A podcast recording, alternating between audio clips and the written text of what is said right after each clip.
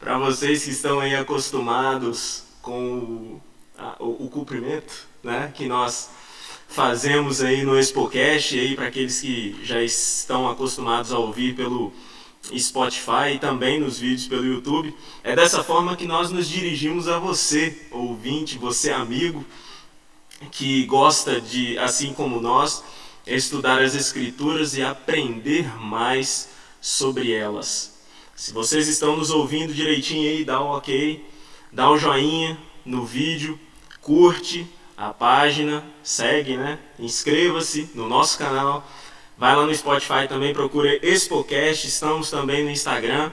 E vamos lá porque o tempo é precioso. O tempo é precioso. Começamos em ponto e nós vamos terminar também no horário certo, tá ok? Nós estimamos mais ou menos uma live de 35 a 40 minutos no máximo, tá bom? Nós não vamos ficar enchendo a, a paciência de vocês aqui não, tá ok?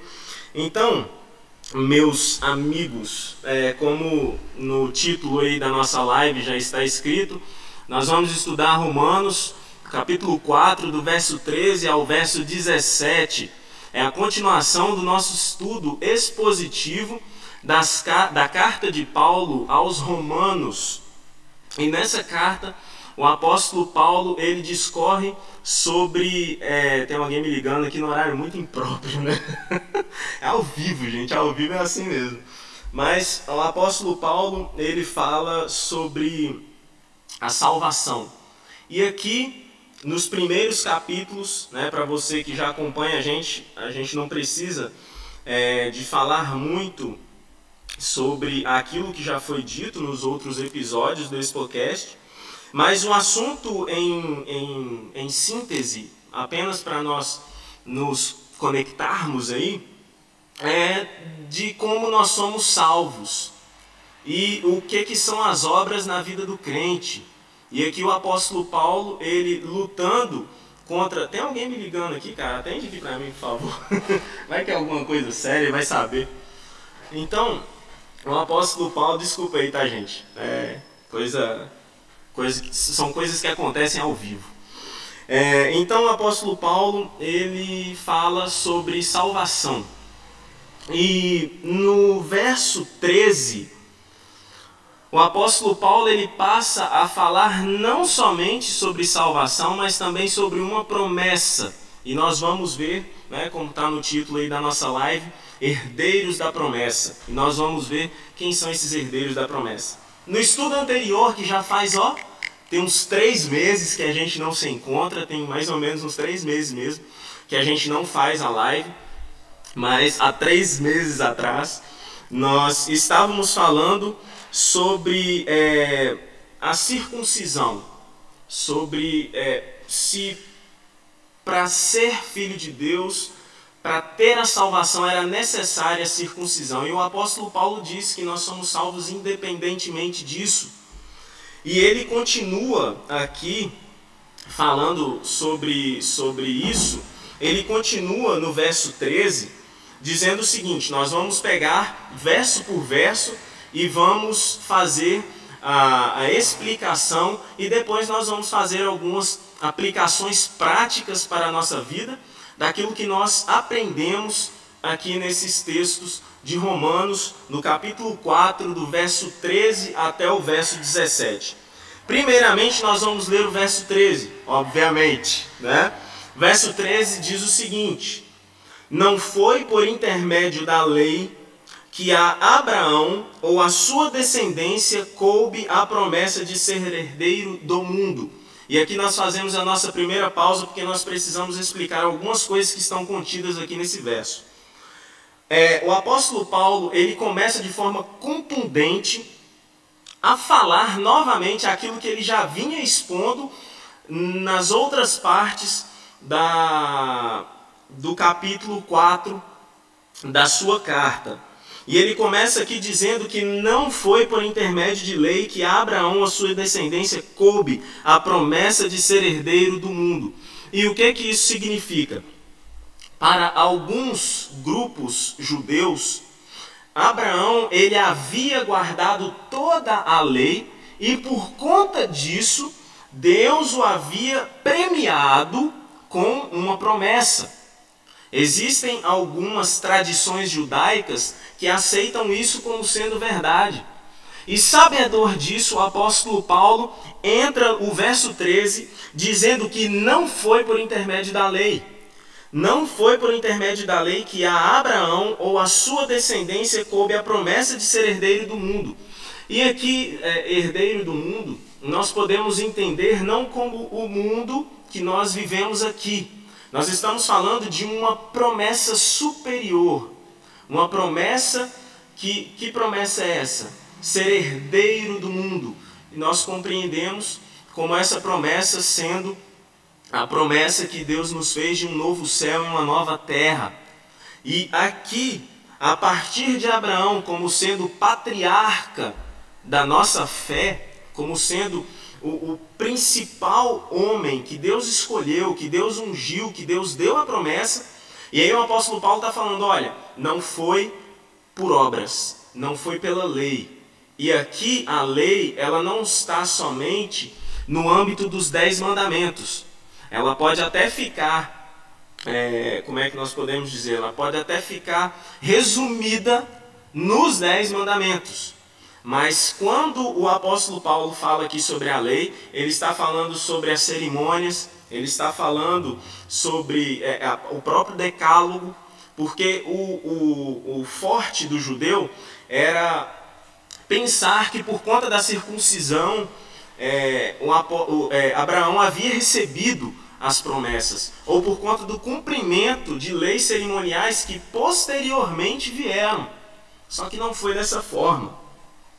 E aí o apóstolo Paulo termina o verso 13 dizendo o seguinte: E sim, mediante a justiça que provém da fé. Nós podemos compreender com esses dois versos, o apóstolo Paulo já começa aqui, como nós já dissemos em outros encontros, né?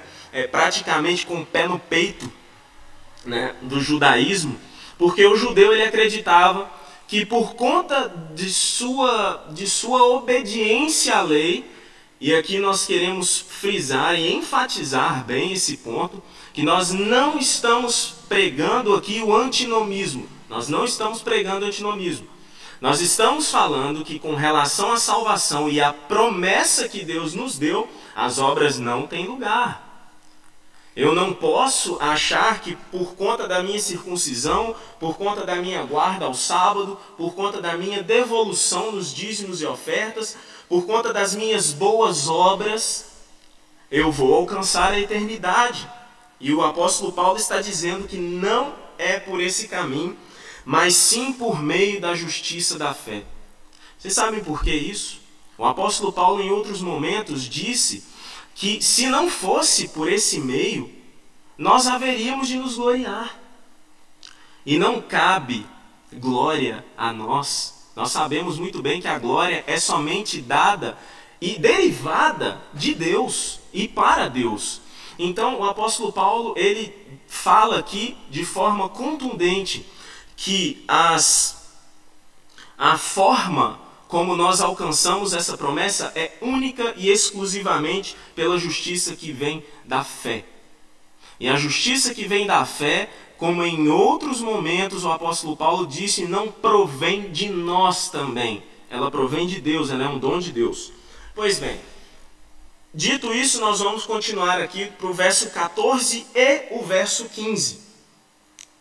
E aí o apóstolo Paulo dá aqui duas razões do porquê é, essa, essa, essa promessa ela não advém de obras. E aqui ele diz o seguinte, no início do verso 14: Pois se aqueles que são da lei é que são os herdeiros, ou seja, aqueles que acreditam que as suas obras, aquilo que fazem, aquilo que, enfim, todas as suas obras, elas são passíveis de algum tipo de recompensa e aqui nós já falamos muitas vezes sobre isso, que é a questão da recompensa eu faço para poder ganhar, é, a questão da meritocracia. E quando nós falamos das promessas de Deus e também de salvação, é, é, é claro que existem algumas promessas na Bíblia, na Bíblia que elas foram é, como é que nós podemos dizer, elas foram colocadas, olha, você faz isso que eu vou fazer isso. Nós não estamos falando disso aqui, nós estamos falando da salvação e da promessa de vida eterna e da herança do mundo, e isso está tudo incluído na questão da salvação. Então, o apóstolo Paulo diz que essa questão de meritocracia, ela não funciona quando a questão, quando o assunto é salvação e é a promessa divina. Não funciona.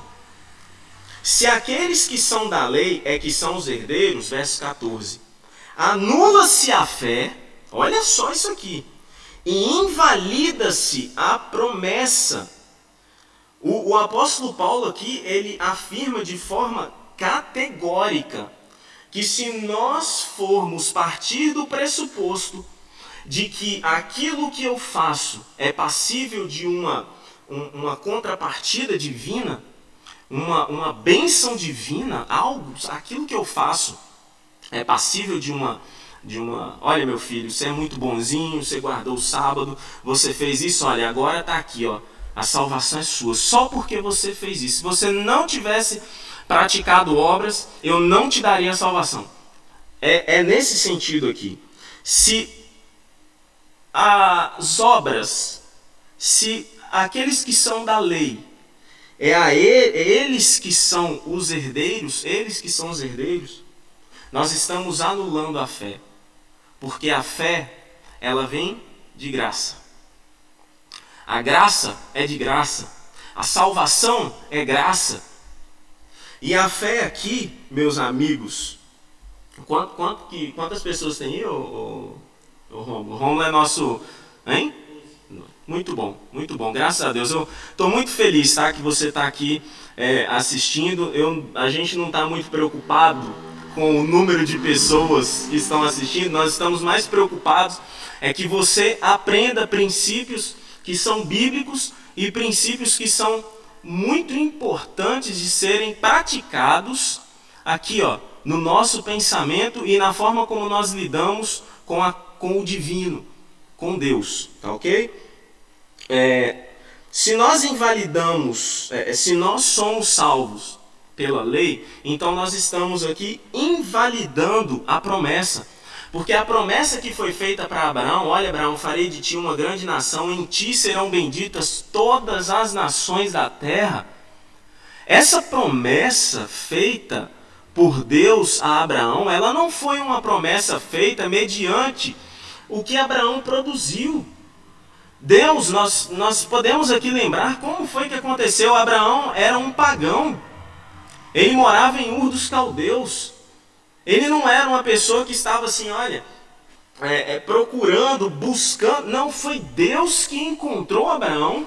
Deus escolheu Abraão. Deus deu a Abraão a promessa. Então, como eu, Ariel, vou achar que mediante, e nós já falamos sobre isso daqui, porque se nem Abraão recebeu promessa e salvação mediante as obras, quem sou eu, cara? Quem sou eu? Eu achar que a minha justiça, né, em termos de obras e tudo mais, em termos de fé, excede a fé de Abraão, excede a, as obras de Abraão, eu estaria incorrendo num erro muito grande. De achar que a minha capacidade, de que aquilo que eu tenho, é suficiente para me salvar, me dar a salvação. Então, se eu caminho por esse, por esse lado de salvação pelas obras, de achar que eu mereço alguma coisa, eu estou anulando a fé. Porque foi sobre este princípio de fé que a promessa foi dada a Abraão. Não foi em nenhum outro contexto. Nós não temos, biblicamente falando, respaldo para acreditar que foi pelas obras que Abraão recebeu essa promessa e recebeu a fé em Cristo Jesus. E aí o apóstolo Paulo, ele dá mais um motivo pelo qual não é pela lei. Tá ok? Por que, que não é pela lei que nós alcançamos isso? Porque a lei suscita a ira. E aqui eu gostaria de fazer uma, uma, uma pausa. Irmãos e amigos que nos assistem, a lei ela suscita a ira de Deus. Nós já estudamos isso aqui é, na nossa, no nosso Expocast, de que Deus está irado com a corruptibilidade do homem. Deus ele está irado. E aí nós encontramos muitas vezes pessoas que, ah, Deus é amor, Deus é longanimidade, Deus é compaixão, Deus é isso, Deus é aquilo. Muito bom, irmãos, realmente. E, e, e querido amigo ouvinte, é, Deus é tudo isso mesmo.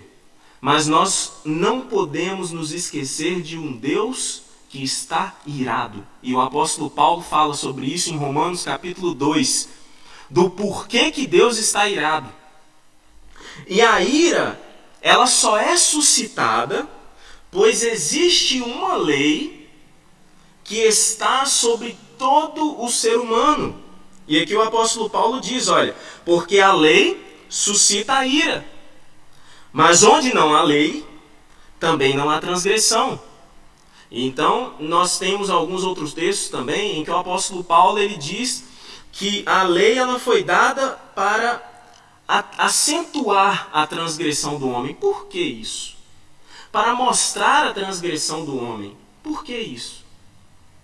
E aí entra uma outra questão, que não é a questão que nós estamos abordando aqui, que é a questão de santificação.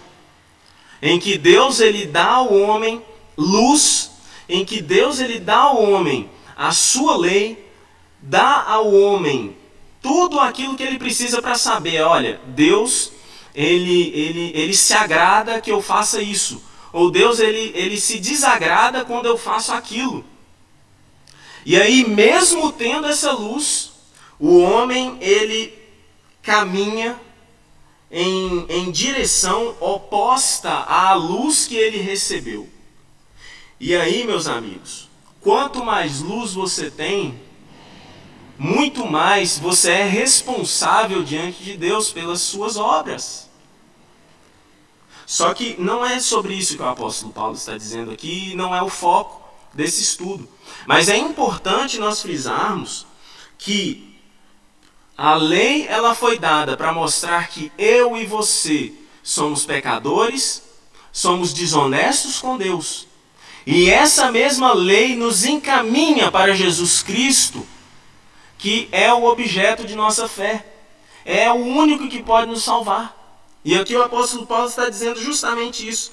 Olha só, onde não há lei, não há transgressão. E aqui está é, é, meio que escondido aqui o sentido de que aquelas pessoas que não receberam luz, elas não serão cobradas tanto quanto quem recebeu luz. Ou seja, Deus, ele cobra de acordo com a luz que você recebeu.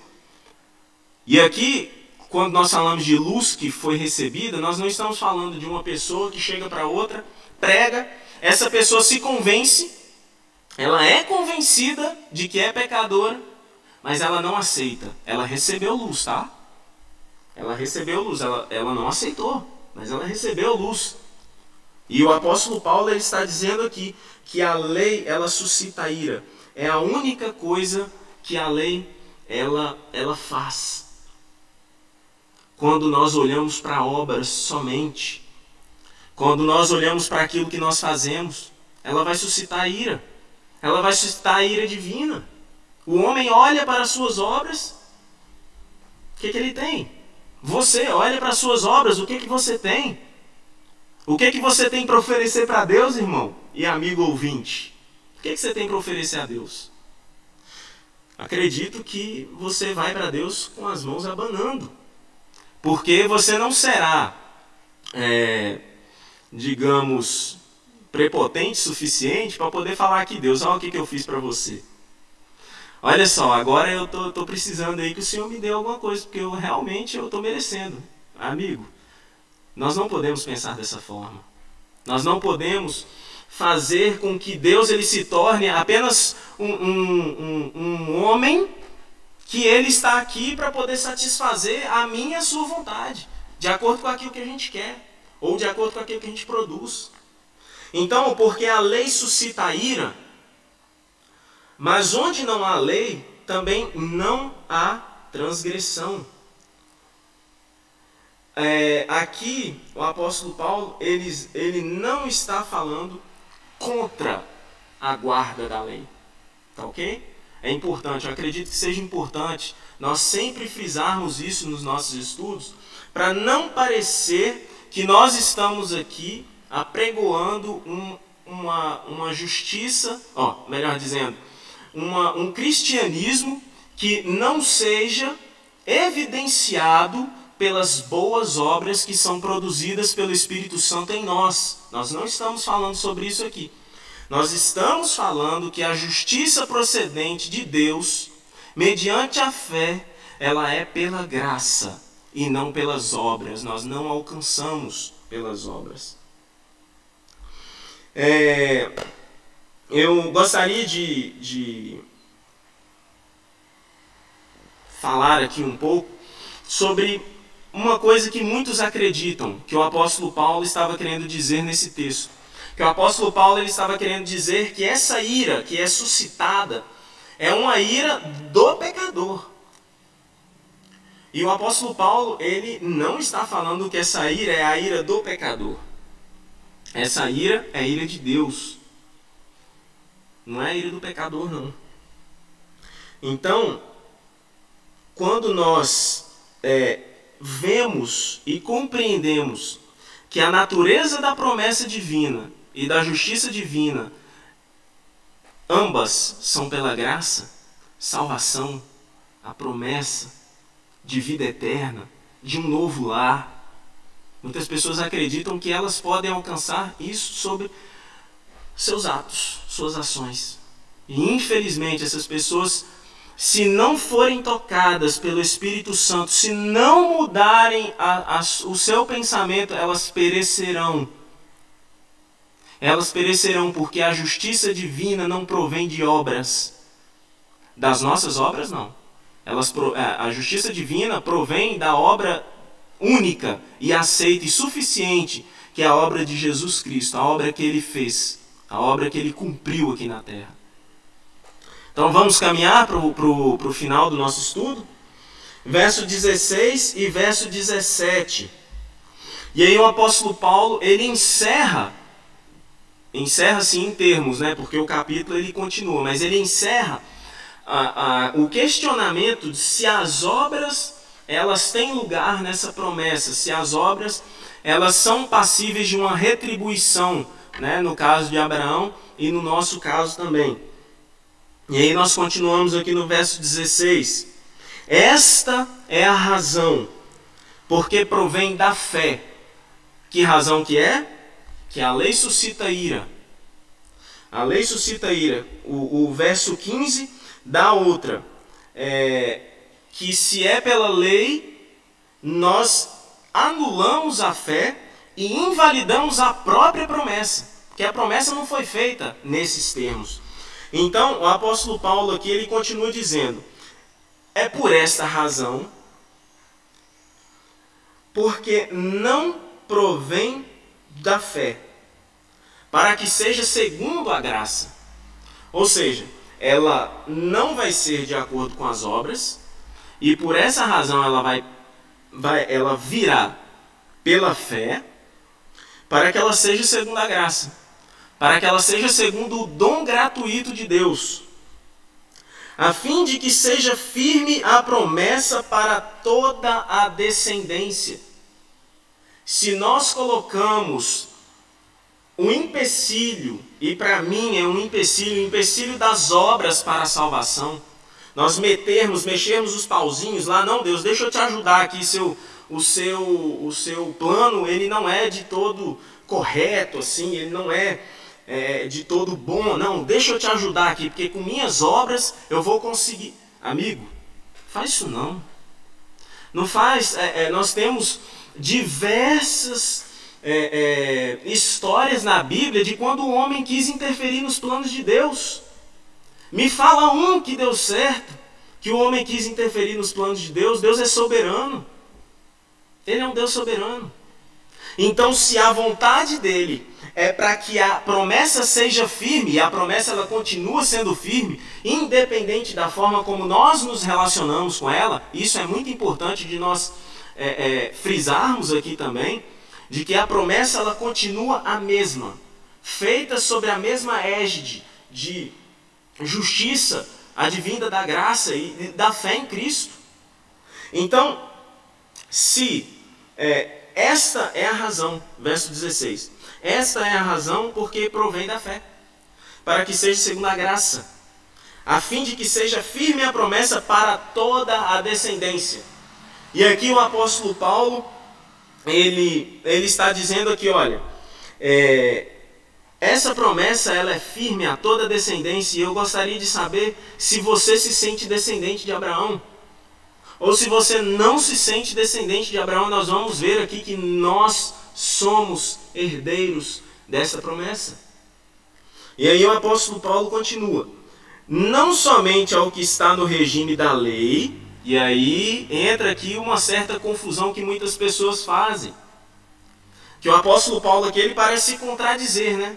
Porque ele diz que essa promessa ela está e ela é não somente ao que está no regime da lei. Mas peraí, Ariel.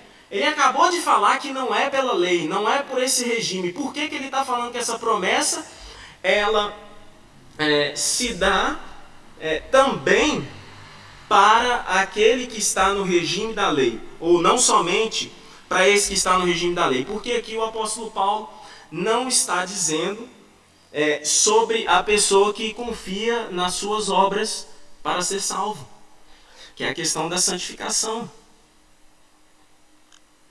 É, aqueles judeus que se converteram ao cristianismo, é esse grupo de pessoas, é esse grupo de pessoas que o apóstolo Paulo está é, é, se referindo. Então, não somente a esses que estão no regime da lei, mas também ao que é da fé que recebeu Abraão, que é o pai de todos nós. E aí, no, no final desse verso, é, eu gostaria de, de perguntar a você: você se sente herdeiro das promessas divinas? Não somente ao que está no regime da lei, mas também ao que é da fé que recebeu Abraão, que é o pai de todos nós não tem judeu, não tem grego, não tem brasileiro, não tem não há distinção quando o assunto é a justiça que provém de Deus. Quando o assunto é a justiça e a promessa que vem de Deus, não existe distinção. Então, verso 17: Como está escrito, por pai de muitas nações te constituir perante aquele em quem creu, o Deus que vivifica os mortos e chama à existência as coisas que não existiam. Amigos, isso aqui é, esse, esse verso 17 é tipo uma coroa da epícope textual, dessa, dessa epícope aqui do texto. É, o apóstolo Paulo, ele diz aqui que Deus, ele constituiu, e está escrito, né, se não me engano, Gênesis, é, Gênesis 16, versos. Ah, não vou lembrar agora. Eu não faço anotações, como algumas pessoas me conhecem, não faço anotações. Né? Tem esse péssimo hábito de não fazer anotações. Mas está escrito realmente: por pai de muitas nações te constituir. Não é pai somente dos judeus. Por quê? porque nós somos adotados, nós somos constituídos filhos de Deus por adoção em Cristo. Olha só que maravilha! Então, perante aquele em quem creu, o Deus, e aí eu quero terminar falando sobre essa última parte aqui do texto. O Deus que vivifica os mortos e chama à existência as coisas que não existiam.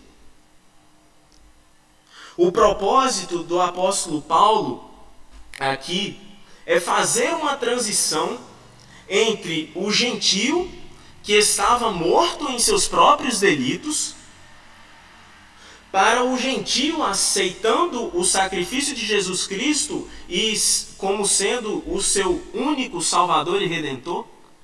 E aqui o apóstolo Paulo, com isso, né, com o final desse verso 17, ele está querendo fazer esse, esse, esse paralelo. O Deus que vivifica os mortos. E quem são os mortos? São aqueles que estão mortos em seus delitos. O apóstolo Paulo na carta, na sua carta aos Efésios, no capítulo 1 e no capítulo 2, ele fala sobre isso. Que Deus ele nos deu, nos deu vida quando nós estávamos mortos, quando nós estávamos perdidos. E aqui mais uma vez o apóstolo Paulo diz, ó, o Deus que vivifica os mortos. Quem é que pode dar vida, meu amigo? Quem é que pode tirar do lamaçal do pecado? Somente Deus. Vai você tentar sair com suas próprias forças, caro colega? Você não vai conseguir.